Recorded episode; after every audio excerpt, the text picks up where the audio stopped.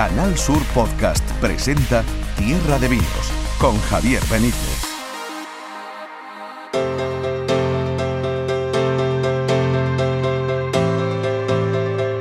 Estamos aquí en Tierra de Vinos. Qué bien, qué alegría volver a encontrarnos con todos vosotros y volver a compartir este tiempo de radio, este podcast de Canal Sur Radio en los próximos minutos en los que, en los que tenemos cosas que, que nos encantan. Hoy además os vamos a presentar a un nuevo colaborador, un norteamericano afincado en Andalucía que sabe mucho de vinos y que os va a encantar eh, oír, escuchar todo lo que nos tiene que decir. Se llama Peter de Trolio. Hoy también eh, vuelve, como cada 15 días, tenemos a Con un vino extraordinario. No os adelanto nada más.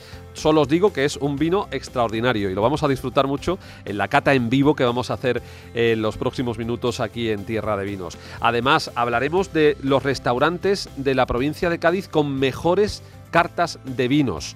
Y, hay algunos que son verdaderas bodegas en sí mismo, eh, el restaurante, y además mm, muy apetecible pasarse por prácticamente por todos, por todos ellos. Y vamos a hablar de esto con Pepe Monforte, que es el, creador de Cosas de Comer y que para mí, bueno, es, un buen amigo, pero sobre todo es un gurú de, de la gastronomía y de la comunicación. Y dentro de tan solo un momento vamos a estar en Triana, donde hace un pocos meses ha abierto una bodega que se llama Mirla Blanca y que tiene como especialidad la gastronomía andaluza tradicional y los vinos tradicionales andaluces, de Jerez, de Montilla, estos vinos que, que tanto nos gustan y de los que tanto hablamos aquí en este espacio que nos encanta compartir con vosotros. Así que comenzamos. Escuchas Tierra de Vinos. Canal Sur Podcast. Hoy además la banda sonora de Tierra de Vinos la ponen unos sevillanos de los Palacios, que está muy de moda, que ahora es una cantera de futbolistas espectaculares como Gaby, ¿no? que, debutó el otro día con la selección española con 17 añitos recién cumplidos. Si os digo agropop y os digo los Palacios, ¿qué os estoy diciendo? Pues los chanclas. Tengo a mi chiquillo fregando vaso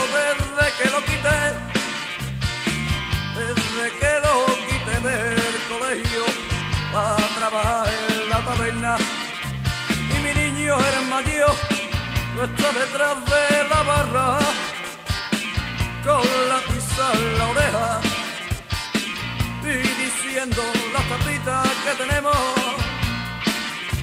Mi mujer está en la cocina y mi niña la harina los boquerones.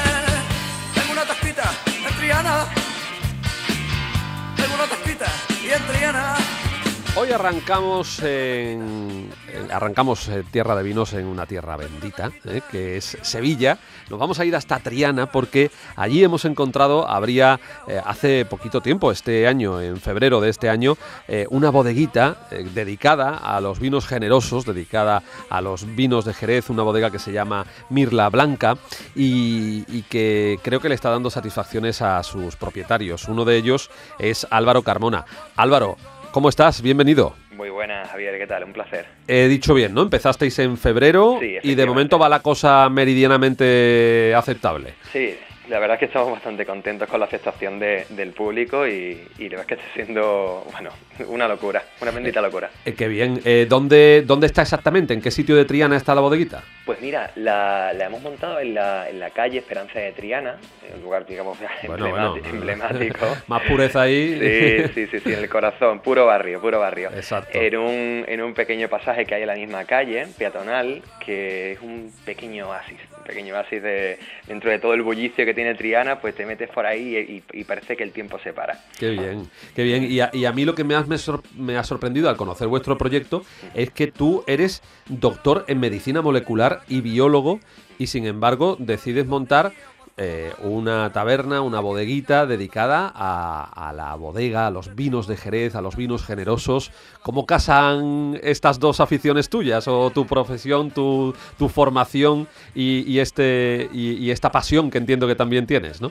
Pues mira, la verdad es que casan muy bien, porque al, al fin y al cabo, como siempre digo, eh, una cocina es como un laboratorio. Lo que pasa es que ahí sí puedes Últimamente chupar más. la cuchara. Claro, lo que pasa es que ahí sí puedes chupar la cuchara, en el laboratorio no.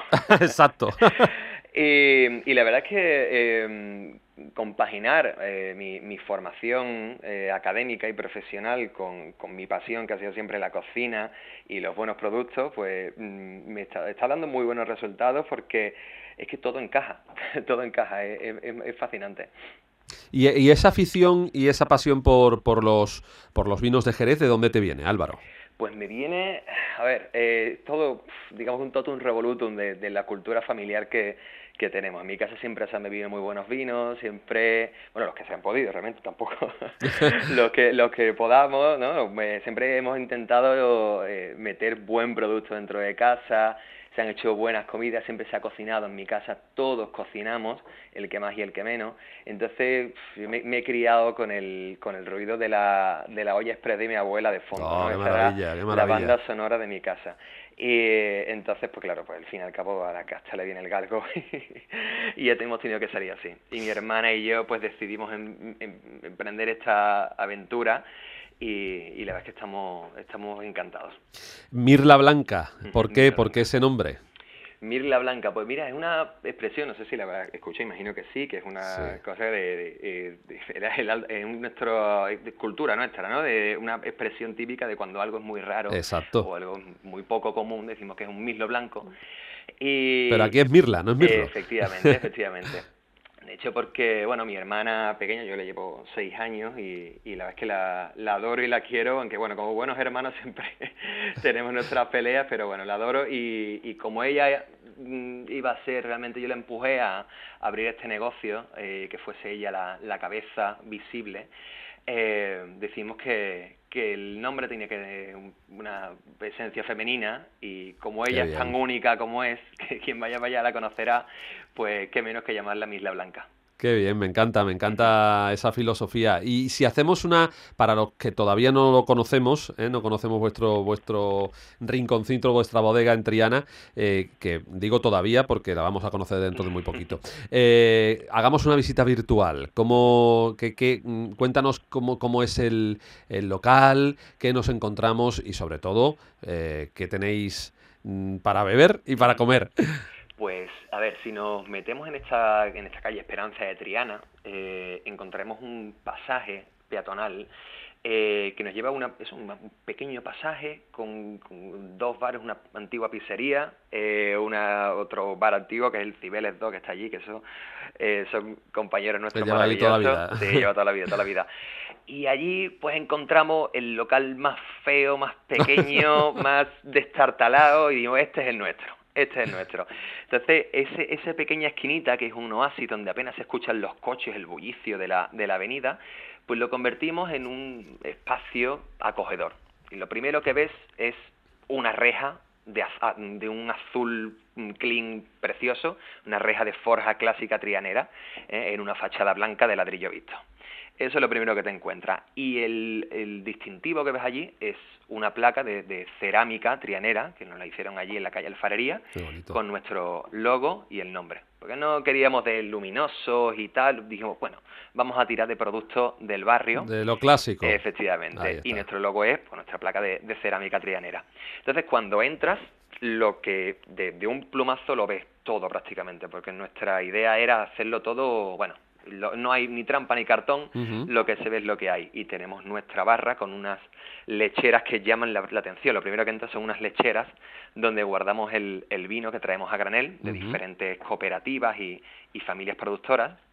Y, y, tenemos bueno que el, el, oloroso, el amontillado, eh, la manzanilla, el fino, pues las tenemos ahí y, y, son las que también vendemos a granel. Qué curioso, qué curioso. Efectivamente.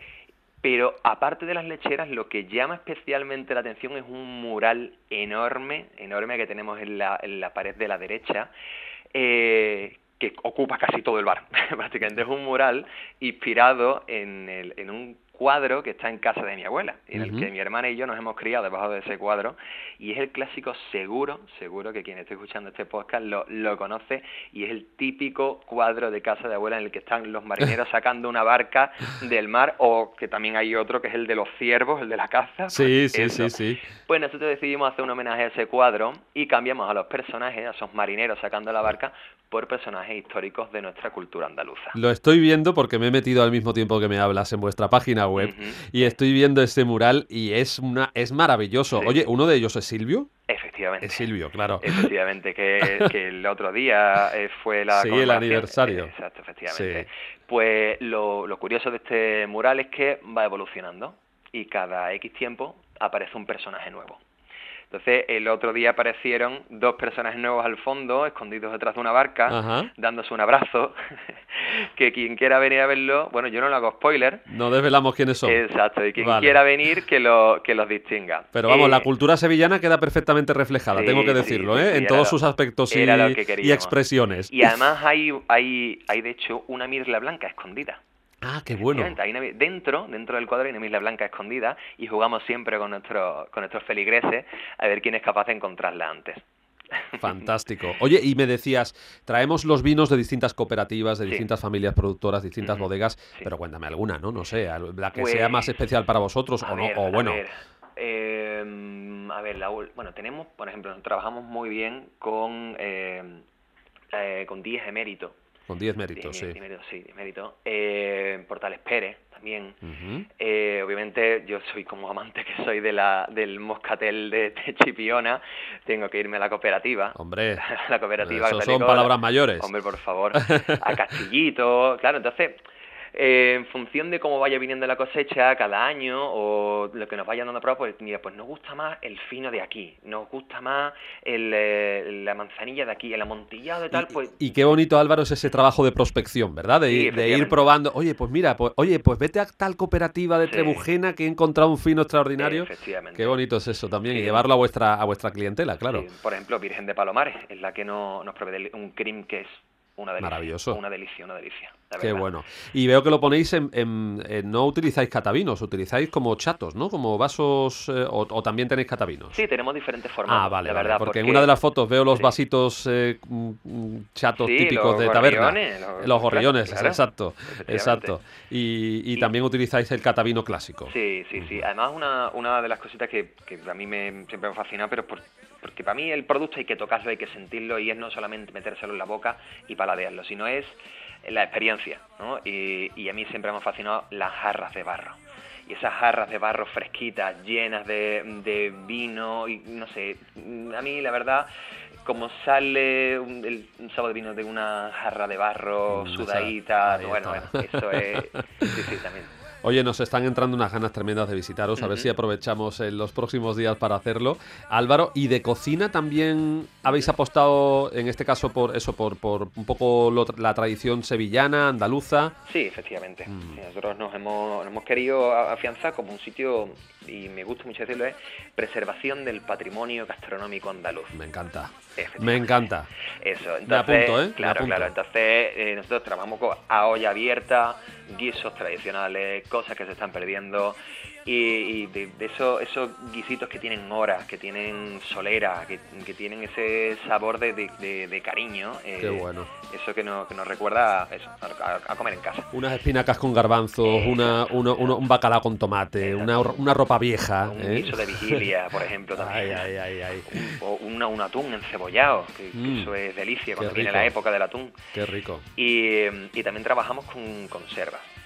La buena conserva. eh, nosotros queremos llevar la conserva desde la humildad de la lata a un a otro nivel. Y, y hacemos maridajes con esas buenas conservas. bueno. Unos buenos boquerones Seguro. en vinagre, unas buenas sardinas. ¿Sabes? Seguro que lo conseguís, seguro que lo conseguís porque con esos vinos y ese, esa decoración fantástica y ese espíritu eh, que tenéis eh, y esas ganas, eh, ya digo, Mirla Blanca, lo podéis encontrar en Triana.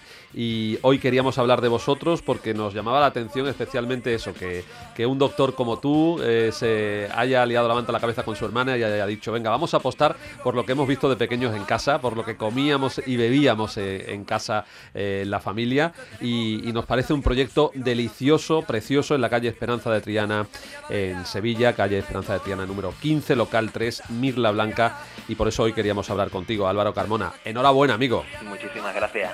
Gracias por atender a Tierra de Vinos Un placer. y hasta la próxima. Hasta la próxima. Tengo una tasquita, una, dos y tres. Canal Sur Podcast. Tierra de Vinos con Javier Benítez.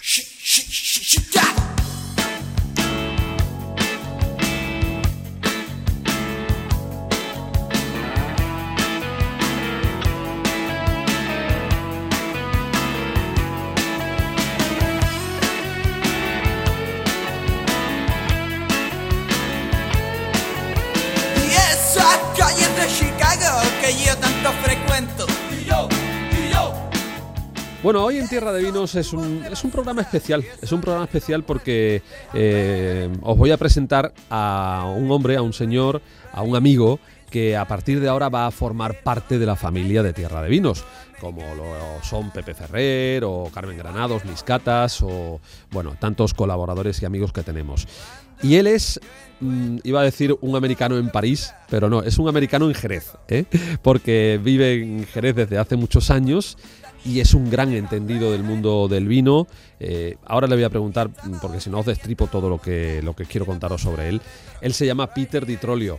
Peter, ¿Cómo estás? Muy buenas, Javier. Yo estoy Bienvenido. muy bien. Muchísimas gracias. Es un gran alegría de estar aquí con ustedes, con ese gran equipo que tienes de entendidos de vino. Yo me alegro, yo sí que me alegro porque sabes que hemos estado en contacto durante, pues yo qué sé, dos o tres meses hasta que al final hemos podido poner esto en pie y que te vinieras ya a formar parte de esta familia de Tierra de Vinos, que te vamos a tener, pues cada 15 días te vamos a tener por aquí hablando de, de distintas cosas, porque lo primero que quiero contarle a nuestra audiencia, a nuestros, a nuestros oyentes de Tierra de Vinos, Peter, es un poco eh, tu trayectoria. Tú tenías eh, una, tú tuviste, te dedicaste y te dedicas al sector del vino. Además eres profesor, eh, profesor de historia, pero te dedicas al mundo del vino. Y cuando estabas en tu país, en tu ciudad, en Boston, eres de Boston. Sí, de las allí afueras de Boston. de las afueras de Boston. Allí tuviste una, una tienda de vinos, ¿no? Pues mi familia tenía ah, un negocio de, de vinos y licores y teníamos unos, mi mujer siempre lo llamaba supermercados de vino.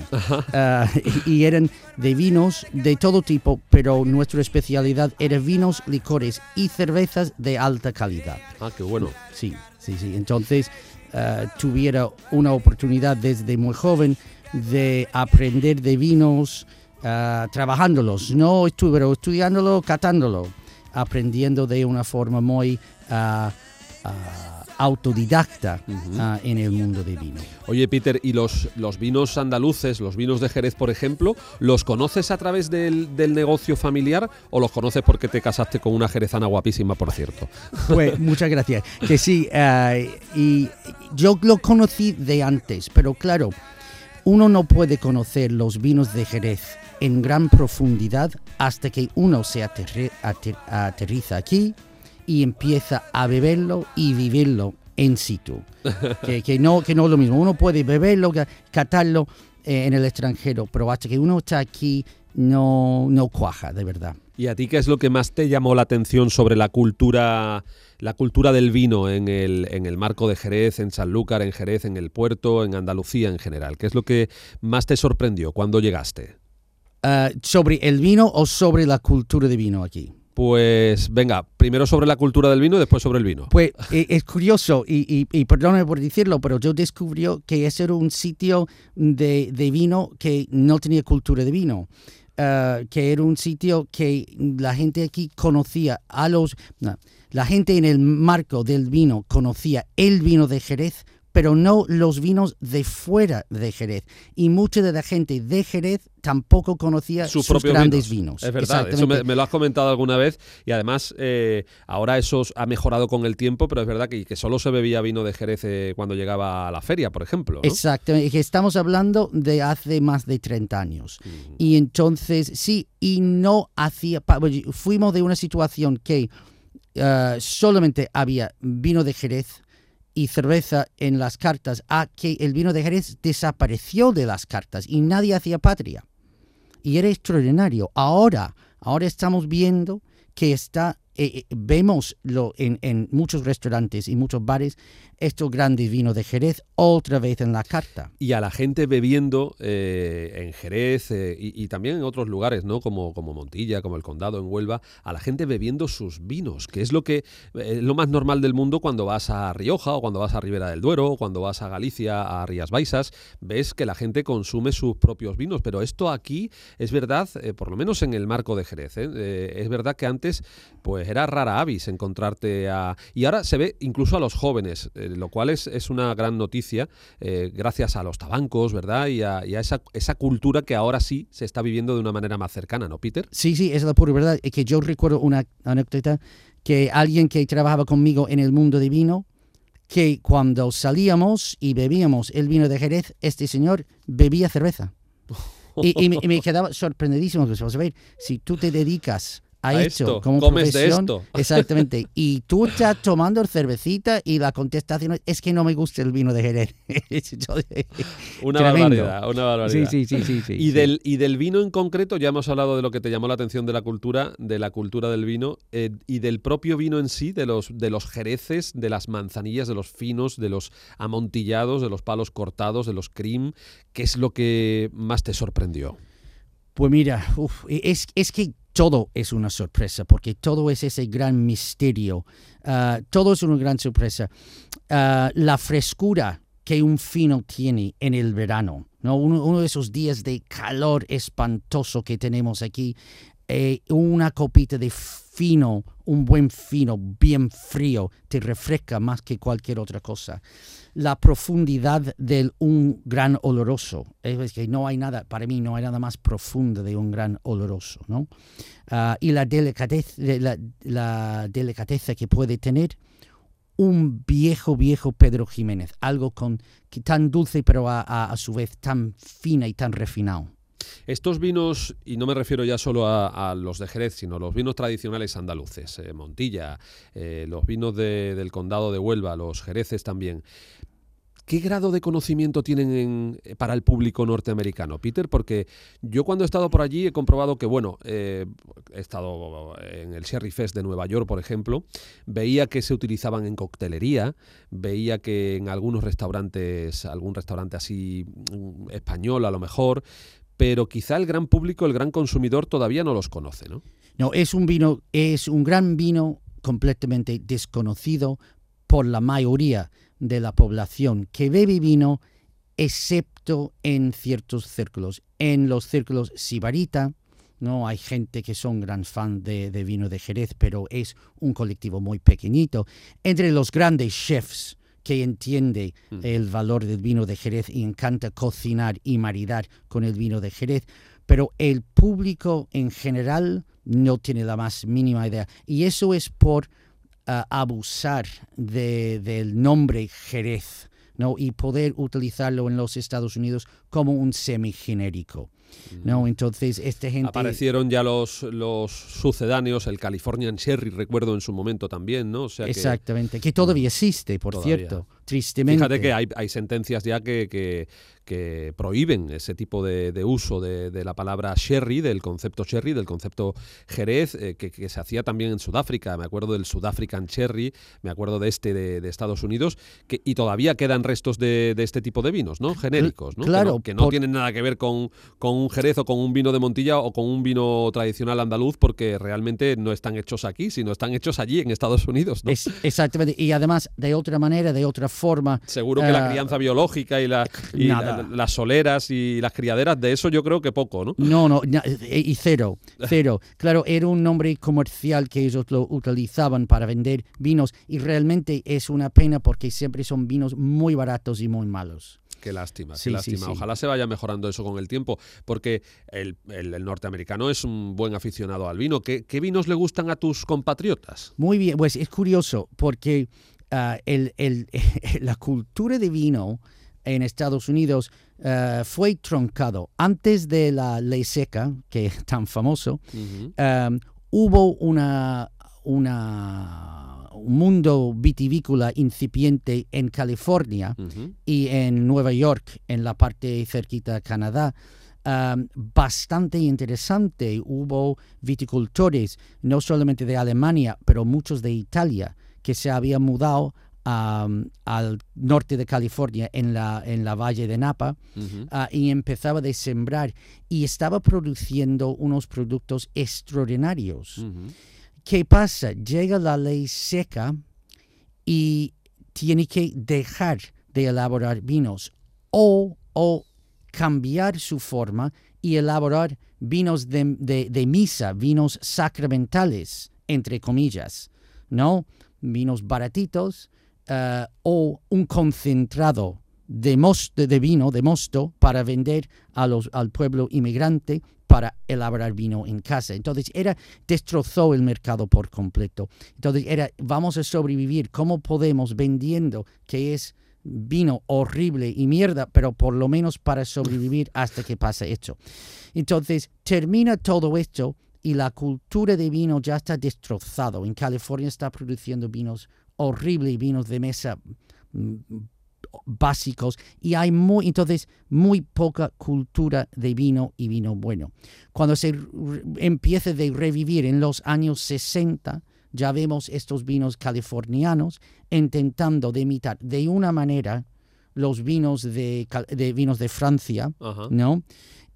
Pero con su propio toque, utilizando botas nuevas de roble americano que imparte un sabor totalmente distinto. Entonces, el bebedor normal y corriente norteamericano, hoy día, si puede, hay un tal persona, porque es un país tan diversa y tan distinta, ah, normalmente está bebiendo vinos de California, porque son Napa vinos Valley, de. Napa Valley, Ujú. que son am, eh, tintos, pero hay, vamos a ver, hay blancos también, pero de mi punto de vista, sobrecargado con la, la madera. Ajá. Bien, y Mucha madera. eh, mucha madera. ¿Y con qué variedades, Peter? Ah, mira, pues eh, la variedad de Zinfandel, ah, Cabernet Sauvignon, ah, Petit Verdot, estos, estos mm, vinos que da, que da un sabor bastante potente, ¿no? Es que a vosotros os gusta todo como, como intenso, como fuerte, como grande, ¿verdad? Es- Seguro que se venden muchas botellas Magnum, que a Es- vosotros es- os gusta todo en tamaño XXL. Es, la pura verdad, es la pura verdad, es la pura verdad. Sí, sí, sí, sí, es la pura verdad. Y, y en, en los blancos, eh, la gran estrella es Chardonnay. Chardonnay. Eh, ha- hay Sauvignon Blanc, pero es eh, la gran estrella es, es Chardonnay. Ahora, desde hace tiempo hay mucha gente experimentando, desde los años realmente 80, 90, mucha gente experimentando con otras uvas, um, otros, otros tipos de vino. Hay gente que reproducen fielmente sabores que solamente se encuentran en Francia. Ah, hay viticultores que tienen bodegas en California y en Francia. Hay ya eh, este, viticultores en Oregón, en Washington, en muchos otros sitios, ah, hasta en mi nativo Nueva Inglaterra. No obstante que el- la- el- la temporada ah, de la uva es muy cortita y es una zona muy fría, está produciendo cosas interesantes. Yo no voy a decir buenos, pero yo voy a decir muy interesantes. Interesantes. Por Sí, lo sí, menos sí, sí. para darles una oportunidad y conocerlos un poquito. Exacto. Y lo, y que es muy curioso, una de las bodegas más antiguas, que ya no existe, ah, de los Estados Unidos, era una bodega que pertenecía a los hermanos de la Salle. ¿Qué me dices? Sí, sí, sí. En la Qué curioso. Sí, sí, en Nueva York, en la parte de arriba de Nueva York, que tocaba Canadá, la famosa bodega de Christian Brothers, los, los hermanos cristianos. Eh, la bodega, y porque elaboraba vino sacramental, además de otras vinos, y utilizaba uvas autóctonas, porque hay uvas autóctonas allí en los Estados Unidos que realmente sirve solamente para mermeladas y esas cosas, ¿no? Que no son, no son, ah, no son eh, uvas realmente de la calidad ah, de vino, ¿no? Bueno, pues qué interesante conocer cómo se mueve el mundo del vino en, eh, en otros eh, en, eh, en otros lugares del mundo y en este caso en una potencia como es los Estados Unidos. De todas maneras, hoy estamos hablando de esto porque te vamos a presentar y queremos presentarte, pero que ya a lo largo de las próximas semanas ya hablaremos de otras muchas cuestiones. Perfecto. de, porque sé que eres un gran aficionado y que sigues, a pesar de tu labor docente, sigues trabajando, localizando también tesoros por aquí, por, eh, por Andalucía, ¿no? Para, para poder llevarlos a Estados Unidos, ¿no, Peter? Exactamente, exactamente, que es un gran placer de poder hacerlo, que yo a mí me encanta el mundo de vino, que para mí es una obra de amor.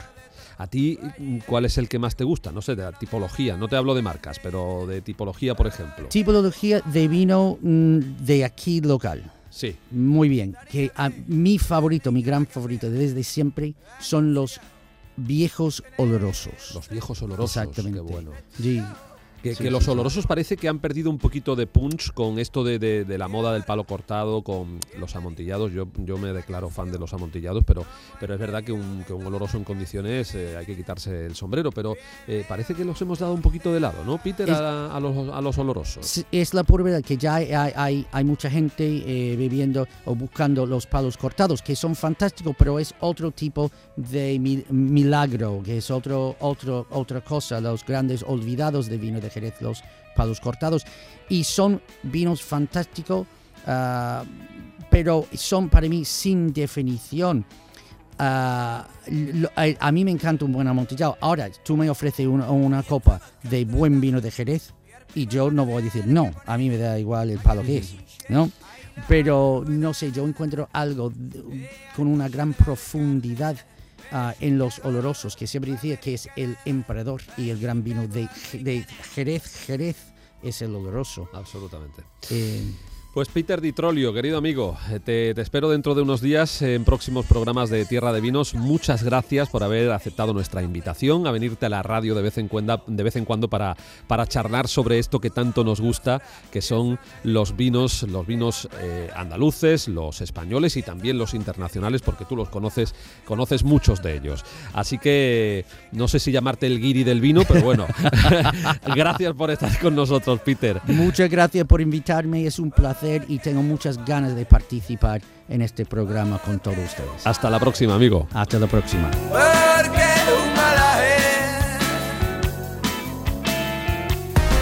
Canal Sur Podcast. Tierra de Vinos con Javier Benítez.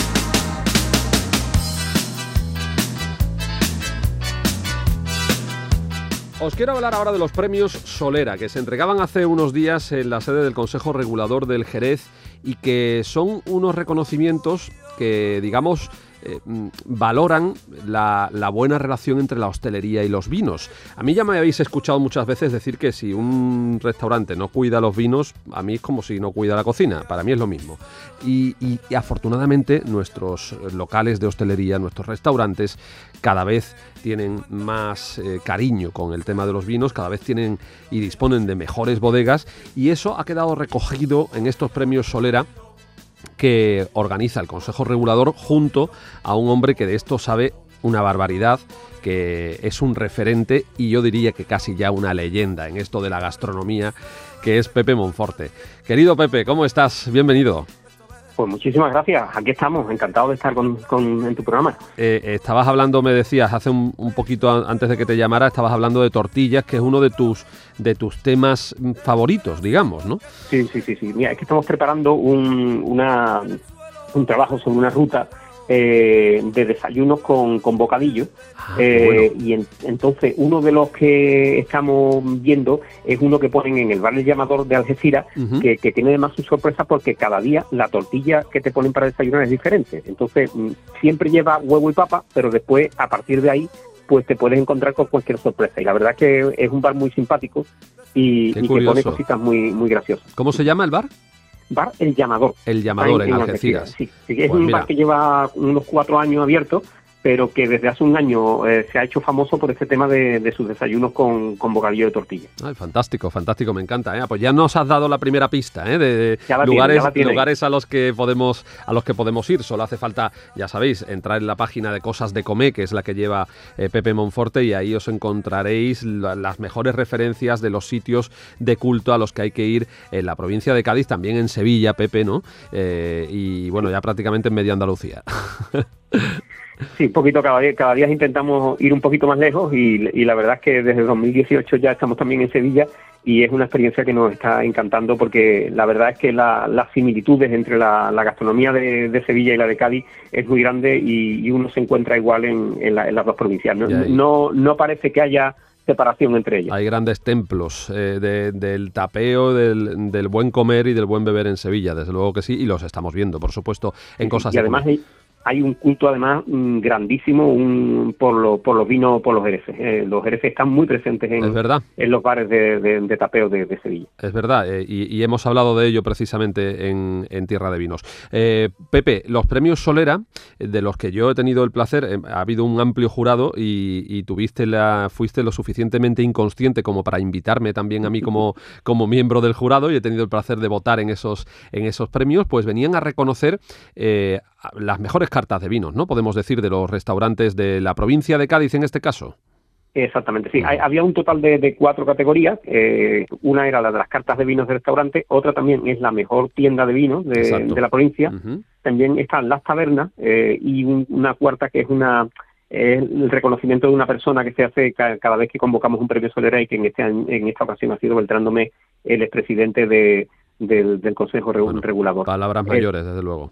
Eh, exactamente. Lo importante de estos premios, eh, que yo creo que, que, donde está la clave, es que no son premios que, que da la revista, ¿no? Porque entonces, bueno, el premio no, no tendría ningún valor, pero el premio, eh, la, la importancia está en que son 66 eh, expertos de la provincia de Cádiz en, en el tema de, de, bodegas, de comercialización de vino, enólogos, periodistas, esa gente que sabe de esto y son los que los que votan y además votan de una manera muy singular porque no se hace una lista previa de candidatos, sino que cada uno elige los candidatos que, quiere y con lo cual no hay ninguna cortapisa y, y esto sale pues pues lo más lo más mm, libre posible. Es una elección libre, absolutamente libre, porque efectivamente te encuentras con el papel en blanco y tú tienes que poner lo que lo que consideres en cada uno de esos apartados. El más llamativo, obviamente, es este del que hablamos de, de las cartas de vinos de los restaurantes y ahí pues eh, han salido nombres eh, pues muy muy conocidos, lógicamente, porque lo hacen muy bien desde hace muchos años, ¿no, Pepe?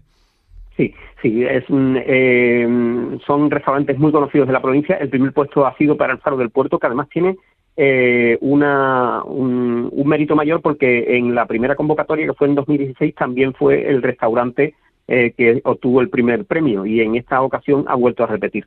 La, la gran novedad ha sido que este año el, segundo, el segundo puesto ha sido para un restaurante de Jerez que cada día le da más importancia al tema de, los vinos, como es la, la, Carbona, que es un templo realmente grande de, los Jereces. Exacto, está Javier ahí trabajando desde hace muchísimos años, primero el padre y ahora el hijo, eh, por cuidar la cocina. Y yo decía al principio, es que un restaurante no se puede considerar, eh, o un local de hostelería, yo creo que no se puede mm, considerar que está completo si no cuida no solo la cocina, sino también la carta de vinos, ¿no, Pepe?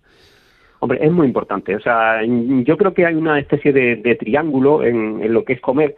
Eh, a mí me gusta incluir también, yo considero que hay tres, tres cosas importantes en, una mesa. Y es la, comida, evidentemente, después está el acompañamiento del vino y hay un tercer elemento que, que yo incluiría también en lo que llamamos nosotros el panidaje, ¿no? Un poco en plan de, de broma, pero, pero que es así y el tema del pan. Eh, afortunadamente yo creo que el, el panidaje y los picos, y los picos, el pan y los picos se le está prestando cada día más atención porque yo creo que una buena ensaladilla, si, si no lleva al lado unos buenos picos o una regaña, eh, pues no es lo mismo, ¿no? Entonces yo creo que también es un, elemento que tiene importancia, pero evidentemente el vino es fundamental y, y, un plato no sabe igual si se le pone al lado un buen vino. Eh, el, el podio, el tercer restaurante elegido, ¿cuál, cuál fue, Pepe? Sí, el, para el tercer puesto hubo un doble empate. Estoy ahora mismo repasando la, lista eh, y está el Faro del Puerto, el, perdón, el Faro de, de Cádiz, que es uno de los de los dos establecimientos y estoy un momentito que estoy mirando la lista y vemos también que y Mantúa exactamente. Mantúa. era el, el, tercero el tercero o sea mm, ya, ya ves que, que, Jerez ha tenido mucho peso en, los mm. premios no y ya ha conseguido el segundo y el tercer premio. El Faro del Puerto primero la Carbona en segunda posición y el Faro de Cádiz y Mantúa en tercera posición en esta categoría que nos queríamos hablar contigo de ello porque me parece que es un reconocimiento además muy justo. Como bien decías el jurado lo hemos formado mucha gente 66 profesionales que hemos votado libremente, o sea que es que mm, es así, quiero decir, no eh, sin trampa ni cartón. Es verdad que tienen unas cartas de vinos extraordinarios y eh, merece la pena también ver cómo, cómo los nuevos restaurantes que, van abriendo, los nuevos locales, los nuevos establecimientos que van abriendo, eh, pues cada vez cuidan más la carta de vinos y como tú bien decías también lo del acompañamiento del, del de los picos y el pan, que, que también lo vemos cada vez, vemos cosas más interesantes. Y obradores que se están esforzando en hacer cosas eh, de mucha calidad, ¿no, Pepe? Exactamente. Para mí hay un cambio fundamental en los últimos años y, sobre todo en los nuevos restaurantes que están abriendo y es que eh, las cartas de vino que antes se abrían siempre pues con, con, vinos de, Rioja o ahora se están abriendo con los hereces y a mí a mí me parece un, un hecho de una singularidad importante, ¿no? Porque esto significa, eh, tú siempre lo primero que pones es lo, es lo que más quieres vender, ¿no? Y, lo que además mm, presumes más, ¿no? Y el hecho de que ya las cartas se estén abriendo con, con los jerezes eh, en, en, toda la provincia es una cosa que ya está ocurriendo muy habitualmente en los nuevos restaurantes. Eh, me parece un hecho muy importante a la hora de, de, esa, de ese trabajo que yo creo que ya se está haciendo en común entre, entre las bodegas de, de, de la provincia y, los restaurantes, ¿no? que yo creo que era un eslabón que quedaba ahí por trabajar y que afortunadamente se está corrigiendo cada día más. Te voy a preguntar ahora por el resto de categorías, por las tabernas y por las tiendas de, vinos, pero eh, al hilo de lo que tú estás comentando, no hay que ser muy mayor ni muy viejo para acordarse de cuando en una gran eh, cantidad de, en, prácticamente en la mayoría de los locales de hostelería de Jerez y de la provincia de Cádiz, eh, en muchas ocasiones mm, te encontrabas eso, Riojas o Riberas del Duero, pero, pero no había vino de Jerez. Era realmente, no curioso, sino era impactante. Sin embargo, eso efectivamente se está corrigiendo, se ha corregido y cada vez lo vemos eh, mejor cuidado en, en, la hostelería de la provincia de Cádiz y, de, y, del resto de Andalucía también, por supuesto. Ofrecer vinos de la tierra, que, eh, que es, lo, es lo, no sé, parece que es de cajón, ¿no? que es de lógica, pero, pero es hubo, hubo, años en los que no sucedía. ¿eh? hubo años en los que no sucedía. Eh, oye, ¿y qué, qué me dices de las tabernas y de las tiendas de vinos? ¿Quiénes han ganado en estas dos categorías? Pues mira, en el tema de tabernas, la, la, que ha conseguido vencer y también por segunda vez consecutiva es la taberna de Guerrita. Uh -huh. de, de Armando. Armando, Armando Guerra al frente. Exactamente. Armando tiene allí un, eh, es un sitio espectacular, sí, tanto bueno. estéticamente con una colección de, de botellas muy llamativa, después un, un, aire de taberna, un tapeo también rico y la verdad que está muy bien. El segundo lugar es otro templo histórico de, de la provincia que es la taberna La Manzanilla de Cádiz. Fantástico. Eh, ¿eh? con, con, unos vinos de, de barril traídos de Sanlúcar espectaculares y su famoso acompañamiento con, con dos aceitunas. Eso. Y en tercero, un local mmm, nuevo, pero que yo creo que en la historia de, de, de Jerez es muy importante, eh, que es el Tabanco Platero. El Tabanco Platero mmm, yo creo que ha sido el gran protagonista de la recuperación de, de los tabancos en Jerez. Sí, señor. Eh, y, y, yo creo que este este tercer premio yo creo que es un reconocimiento eh, muy importante para, para la labor que, que, que han hecho en, estos años, ¿no? Porque el, el tabaco ha pasado de ser en, estar en peligro de extinción a convertirse en uno de los más pujantes eh, tipos de, establecimientos que hay en la ciudad y que se ha exportado ya eh, por toda la provincia, incluso incluso en otras en otras zonas de España. Uh -huh. eh, eh, es has dado la clave porque es verdad. Yo recuerdo cuando abrieron este tabanco Plateros que estaba en la Plaza Plateros originalmente, sí. La pareja que, que, lo lleva que han trabajado excepcionalmente. Después se lo llevaron a otro punto de la ciudad cerquita, pero ya no está en la Plaza Plateros, pero se sigue llamando Tabanco Plateros allí cerca de la calle Consistorio ya en, en pleno centro de Jerez. Y, y oye, cómo han también rejuvenecido rejuvenecido, eh, Pepe, el perfil del cliente del tabanco también. Totalmente, totalmente, totalmente. Es que ahora eh, a, los tabancos va gente joven, eh, va gente a disfrutar del vino, o sea, va, a tomarse una tapa con, el vino, pregunta, eh, y se han convertido, en, yo creo, en un centro de difusión de, los hereces a, nivel de, eh, de gente más joven que es muy importante. Yo creo que, ha significado un contacto con el vino de Jerez de, un público que, hasta ahora estaba muy distante de él. Y de nos quedan las tiendas, ¿no? Sí, la tienda, el primer premio también para mí ha sido especialmente agradable porque ha sido para Licores Corredera. Fantástica eh, tienda. Exactamente, que es otra tienda que yo creo que es histórica también porque eh, a pesar de su poco tiempo de vida, eh, tiene una colección que eh, creo recordar que eran 1100 eh, tipos de jereces diferentes a la venta. O sea, es que Qué cuando uno lo, lo piensa, eh, dice, ¿cómo es posible que primero que tengamos tantos vinos? Y, y además es una tienda, que, una tienda que es relativamente pequeña, ¿eh? que, no, que no se vaya a pensar la gente de que estamos hablando de la segunda planta del corte inglés, que, que es un sitio es un sitio muy recoleto, pero como tú bien dices, eh, en poco tiempo han conseguido eh, han conseguido una posición en el mercado. Esto es trabajar, trabajar y trabajar bien y tener un poquito de talento y de conocimientos y de amor por todo esto. Y también se han convertido en punta de lanza y este premio lo, lo bueno, lo demuestra, ¿no? Exactamente. Y después el segundo puesto ha sido para Madrid, o todo un clásico, Cádiz, sobre todo fantástico. en Cádiz. Y tercero para otra tienda también que ha escalado muchísimo eh, en los últimos años, que es Paco Vino, que es otra pequeña tienda que hay en el casco antiguo de Cádiz y que también ha, ha escalado bastante. Y después también en este punto también me gustaría eh, destacar eh, la, la, presencia entre las diez primeras de El Decantador, que es un, una tienda de vinos también en el campo de Gibraltar, en concreto uh -huh. en Algeciras, uh -huh. que yo creo que está haciendo un trabajo también bastante, bastante interesante en este campo. ¿Se incluían las tiendas online, eh, Pepe? Sí, sí, se incluye De la hecho, Andalucía de hecho, vino, en- ¿no? Exactamente, Andalucía de vino o en Copa. Eh, del puerto aparecido también en los primeros entre, puestos. Entre las 10 primeras. Exacto, exacto. Pues qué maravilla, qué premios, eh, mm, qué agradable ver eh, que cómo, cómo la gente lo está trabajando y cómo el talento y el trabajo se impone en este mundo de- del vino, de la gastronomía, de la hostelería y que estéis ahí, eh, Cosas de Comer y el Consejo Regulador también para, para poner el foco en estas personas y en estos profesionales que también lo están haciendo. Querido Pepe Monforte, es siempre una alegría hablar contigo. Me hubiera gustado mucho, pero eh, eh, como no paras, eh, pues en tenerte aquí en el, en el estudio. Pero la próxima tiene que ser en carne y hueso, ¿eh? Sí, sí, en carne y hueso y, y- y con, y con copa y, pan al lado. Muchas gracias, Pepe. Hasta la próxima. Un abrazo, Javier. Una, dos y tres. Ahora. Escuchas Tierra de Vinos. Canal Sur Podcast. Voy camino de la zapatería a comprarme una chancla para mí. Este es el podcast de Tierra de Vinos, ya lo sabéis, y llegamos a una de las secciones que más nos gustan, que es la que nos brinda una mujer extraordinaria.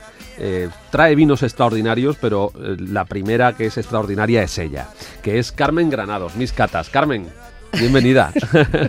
Después de esa presentación no se me ocurre sabes, nada. sabes que lo digo de corazón, ¿eh? Ya, pero es que al final me lo voy a terminar creyendo. Es que es verdad, es que es verdad. ¿Qué pasa, Javier? ¿Qué tal? ¿Cómo estás? Muy bien, muy bien. Sin parar, ¿no? Bueno, ahí estamos, bien, bien, viviendo, viviendo, sin parar, afortunadamente sin parar, con de aquí muchísimas para cosas. allá, con cómo se está recuperando poquito a poco todo, ¿verdad? Sí, la verdad. Yo creo que nos está como, como pasando por encima, Sí. ¿no? Estamos un poquito desbordados todos. Sí, sí, la sí. Las bodegas, y tú que te veo siempre para arriba y para abajo, realmente nos está arrollando, pero bueno, bien, bendito sea. Hombre, hombre, Bendito sea. Ya se echaba de menos todo, todo Sí. esto. Bueno, ¿qué nos traes hoy? Pues mira, hoy nos vamos a ir a, a Córdoba. A. Córdoba. Hoy nos vamos a ir a Córdoba, nos vamos a ir a, mm, a Bodegas Robles y traemos un Pedro Ximénez ecológico. Se llama Piedra Luenga. Fantástico. Bueno, Bodega Robles, bueno, nació hace ya unos cuantos años, en 1927 creo recordar, y a finales de los 90 entraron la, la generación tercera, entró la, la tercera generación. Tú sabes que en nuestras generaciones, tú tienes una hija y ya verás cómo te va a superar. Es difícil superarte, pero te superan, Eso Javier. es bueno, no, no, ya me- tiene siete años, va a cumplir ya ocho añitos Sí, pero y ya te digo ya yo se que le me- ve, ¿no? ya, ya me da unas cuantas vueltas en muchas cosas. Eso es. Entonces, las generaciones te van superando, afortunadamente. Y esta tercera generación, pues, ve la necesidad de incorporar la viticultura ecológica. Y entonces, trabajar con levaduras autóctonas. Porque, bueno, yo no sé si todo el mundo sabe que muchas veces hay vinos que dicen, uy, huele a plátano. Pero da un plátano tan cantoso que, claro, es que le han echado levadura con, sabor a plátano y con Exacto. olor a plátano, con lo cual no tiene mérito. Entonces, esta viticultura e- ecológica pues trabaja con levaduras autóctonas y sigue la tradición de la bodega. Yo he tenido la suerte porque yo pienso que los que nos dedicamos al mundo del vino, yo particularmente soy sumiller, estoy en la escuela de, de sumilleres de Cádiz y tal y cual, a mí lo que me gusta inculcar es que eh, el trabajo que hay detrás de la botella de vino hay que conocerlo desde la viña y a partir de ahí pasar por todos los procesos que, que llevan a cabo, que se llevan a cabo para sacar el producto final. Pero vamos, no puedo estar más de acuerdo contigo, porque además se- se- cuando se conoce todo lo que hay detrás de, de esta botella que estamos viendo aquí, de una Mm. botella de vino, lo aprecias mucho más, Hombre. lo disfrutas mucho más, te diviertes mucho más, porque Exacto.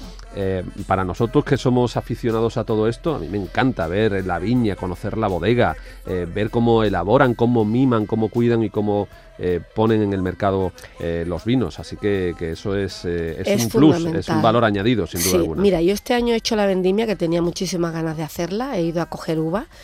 Me lo pasé genial, nos fuimos cuando todavía el sol no había salido, nos fuimos a Trebujena, a la viña de, de mi compañera Alicia, y la verdad es que disfruté muchísimo. Terminamos a las diez y media, a las 11, con nuestro bocadillo, con el pan de, de allí de Trebujena, en fin, me lo pasé fenomenal. Y bueno, ahí pude apreciar ese pelillo que lleva la uva, ese, esa pelucita, que esas son las, las eh, levaduras autóctonas que tenemos. Y tuve la suerte de que cuando fui a Córdoba, en los últimos eh, meses eh, conocí a Rocío, que es la enóloga de esta bodega, y pude conocer eh, de primera mano esta bodega Roble. Mira, tú entras allí en los en el viñedo y parece que está todo dejado de la mano de Dios, porque aparecen un montón de plantas entre los líneos. Tú sabes que tú vas aquí a las viñas y entre Están los las líneos, calles claro, están las calles súper limpias, sí. lo más Claro. acer- el está. como mucho, Y- pero allí tú vas y tierra albariza. exactamente y ves un jardín salvaje. Ah. Todo muy romántico, yo que soy muy bohemia, según dicen mis hijos, tú es que eres una bohemia, digo, pues eh, mm, resulta que está invadida, la- los líneos están invadidos por capas de trebolinas, amapolas, flores silvestres y luego, pues, ¿qué hace eso? Pues mira, Y eso supongo que tiene que ver con, con que sea ecológico, digamos, Claro, ¿no? esto no está hecho así de aquella manera, no, para nada. Esto además ellos eh, colaboran muchísimo con las eh, universidades tanto de Córdoba como del extranjero y el, mi- el viñedo que ellos manejan tienen una cubierta vegetal que incluye estas eh, especies silvestres autóctonas que tienen raíz corta. ¿Qué hacen esas eh, raíces cortas o esas eh, especies silvestres? Pues fijan el nitrógeno. ¿Y qué hace eso? Pues que liberan los, los nutrientes necesarios para que en el momento llegado, el momento óptimo, garanticen un crecimiento saludable de la vid. Entonces eso le aporta pues grandes aromas, atrae a los insectos que son beneficiosos para que controlen las plagas. Si te das cuenta, es ahí una simbiosis y un, eh, ¿cómo se llama esto? engranaje. un engranaje ahí que, que le da pues Todo tiene su sentido. Efectivamente, le da la fertilidad al suelo y evita que se erosione. Entonces, fíjate tú. Qué bonito, qué bonito, qué bonito. qué ecosistema Y tan sacamos- particular. Y sacamos una uva y sacamos un vino de un jardín, prácticamente. Efectivamente, Qué y bien. bueno, exactamente, a cuidado, cada día van viendo cómo van creciendo esas flores silvestres, cómo van a llegar a darle esos nutrientes y está todo súper controlado. ¿eh? Entonces, ¿qué ocurre? Pues que tanto Rocío Márquez, que es la enóloga, como el capataz Vicente Martínez, están ahí atentos a esas levaduras autóctonas, a llevar el tratamiento físico al vino. En otras palabras, elaboran vinos que expresan la pureza y el reflejo fiel del suelo y del carácter varietal de la uva. Son vinos que pertenecen a la tierra, no hay más. No hay más. Qué ma- qué maravilla. auténticos. Auténticos. Vinos que pertenecen a la tierra. Eso es. Y este Pedro Jiménez ecológico que se llama Piedra Luenga, que también eh, le han cambiado la botella, porque Sí. yo tengo en casa una botella de Piedra Luenga, pero Sí. es distinta. Y la Exacto. tengo Eh, desde hace unos cuantos años Sí, ya. se llama serigrafiada. Está, efectivamente, eh, la botella antigua era una botella clásica de cristal oscuro eh, eh, con una etiqueta pues clásica de papel y esta es una botella de vidrio transparente Exacto. y, y lleva digamos el etiquetado, la marca y tal, la lleva serigrafiada en el cristal. Muy sutil, muy bonita, Sí, muy muy, bonita. muy elegante. Y nada, decirte que esta bodega tiene muchísimos premios a la mejor empresa ecológica. Hombre, Bodega Robles, eh, Eh, estamos hablando de una de las grandes en Andalucía. Efectivamente. Y bueno, pues eh, se lo merecen porque cuidan y miman lo que son sus pinos, con lo cual, pues eso es lo que nos Venga, pues, encontramos. vamos al lío. Venga, vamos al lío. Vamos al lío. A mí me gusta, venga, acercar la copa al micrófono. Ahí lo tenéis. Se oye cae, menos, se oye cae. menos que cualquier otro vino. ¿Por qué? Porque es un Es vino más denso, más tiene- denso. efectivamente. Ya lo vemos en la lágrima. Mira, ahora verás tú qué friki, qué fricada también lo mío, porque digo, ¿qué color tiene? Pues es un color ámbar brillante. Pero yo me recordaba algo y digo yo, no es un ámbar, no es un ámbar a la usanza. Y voy investigo y voy y voy mezclando y comparando colores de ámbar y es que se resulta que es la resina del cerezo el que tiene este color. Pues te juro que estaba pensando ahora mismo en el, en el, sí, en el color ámbar de esas resinas de los árboles. Pues de eh, cerezo. Porque es verdad que tiene ese color. Ese color Y es, diferente. así es la resina del cerezo. Exacto. ¿eh? Me puse a comparar y digo, wow. Resina de cerezo. Y luego miré en las notas de cata que tenía la, la bodega y coincidimos. El color es muy bonito. Muy bonito. Además es muy limpio, brillante, es precioso. A la nariz. ¡buah! Es un festival. es un, el- el Abanico. nariz es, es un Abanico festival de, de aroma. Jalea, yo aprendía lo que era la jalea, que es eso, eh, el, el, el, el hervir la pulpa de la. hasta que pierda todo el agua y quede ahí concentrada la uva. Es un aroma a jalea, a membrillo, miel, ¿qué más? Es potente, Es muy es, potente, intenso. muy intenso en nariz, muy Mm. intenso, sí. Bueno, evidentemente a notas de uva, o sea, de uva pasa. pasas, obviamente, eso Pues es Tú lo sabes primero, que lo ellos primero. Lo ponen a solear allí, ¿eh? A uva pasa. ¿Qué te recuerda? ¿No te recuerda aquí a las navidades, al pan de higo este, ¿eh? Al pan de Cádiz, Puede ¿Mm? ser, sí, sí, sí. caramelo, frutos secos, yo qué sé, es que te puedes... Tiene Vamos, es elegante. cantidad de cosas, sí. Elegante. Ciertos aromas, perdón, sí, aromas cítricos. Sí, también los digo bien, verdad. digo bien. Y, y muy punzante en nariz. Muy punzante. Muy punzante. Y elegante nariz. también. No ¿Mm? es, no es el olor, eh, para que os hagáis una idea de un vino dulce. No, a mm, la- a, a la usanza, o sea, Sí. un vino du- dulce plano, digamos, que te, Tradicional, que te no. huele a pasas y poco más, ¿no? No, no. Eh, es muy completo y muy, efectivamente muy ya, complejo. ya te está hablando en nariz de la complejidad que va a tener Sí. en boca, seguro. Seguro que va a tener complejidad, que va a ser punzante, que va a ser... Yo creo que sí. Venga. Venga, vamos a probarlo. Venga, vamos a catarlo ya en boca.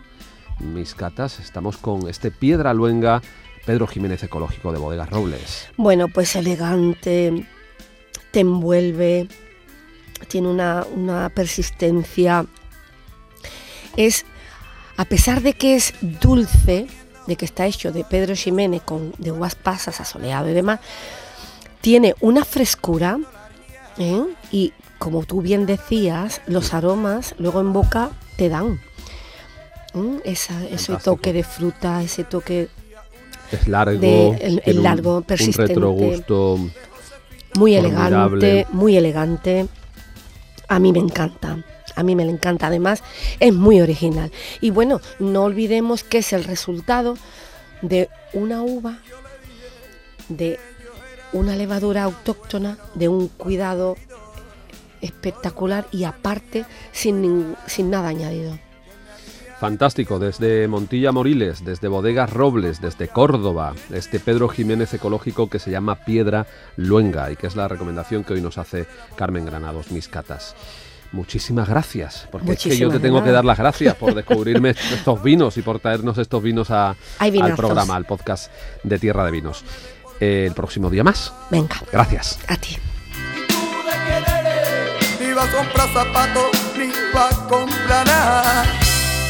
En Canal Sur Podcast Tierra de Vinos con Javier Benítez.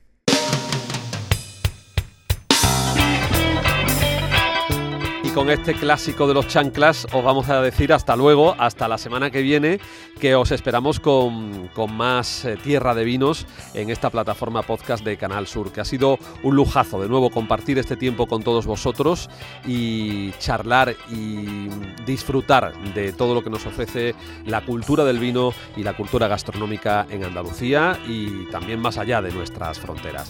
Así que muchas gracias por estar ahí. Os esperamos la semana que viene en Tierra de Vinos. Jamaica, por habernos dado siempre tanto rigui. Gracias al médico, por curarme esta gripe tan diaria. Gracias Canarias, porque allí valen las cosas más baratas. Gracias a Rusia, por haber traído rica ensaladilla. Gracias al cielo, porque no pueden volar los aviones. Por su compra al salir de los grandes almacenes. Gracias a las averías, porque así no mecánicos no habría. Gracias a Juan Mardé, que nos trae su riquísimo café.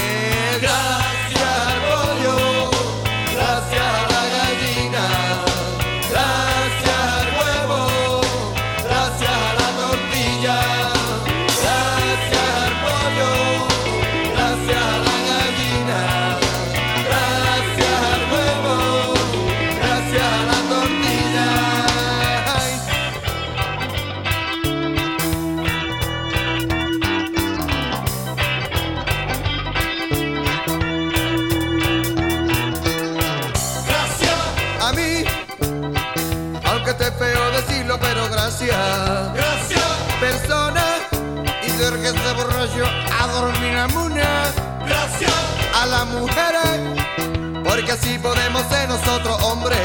Gracias al perro, que le ladra a los ladrones cuando entra. Gracias bisagra, porque así puede cerrar cuando abra. Gracias Bulgaria, aunque yo no sé por qué, pero gracias. Gracias pretending, why she haven't one they ever want to meet. Gracias María por tener la ropa limpia todos los días. Gracias al pollo, gracias a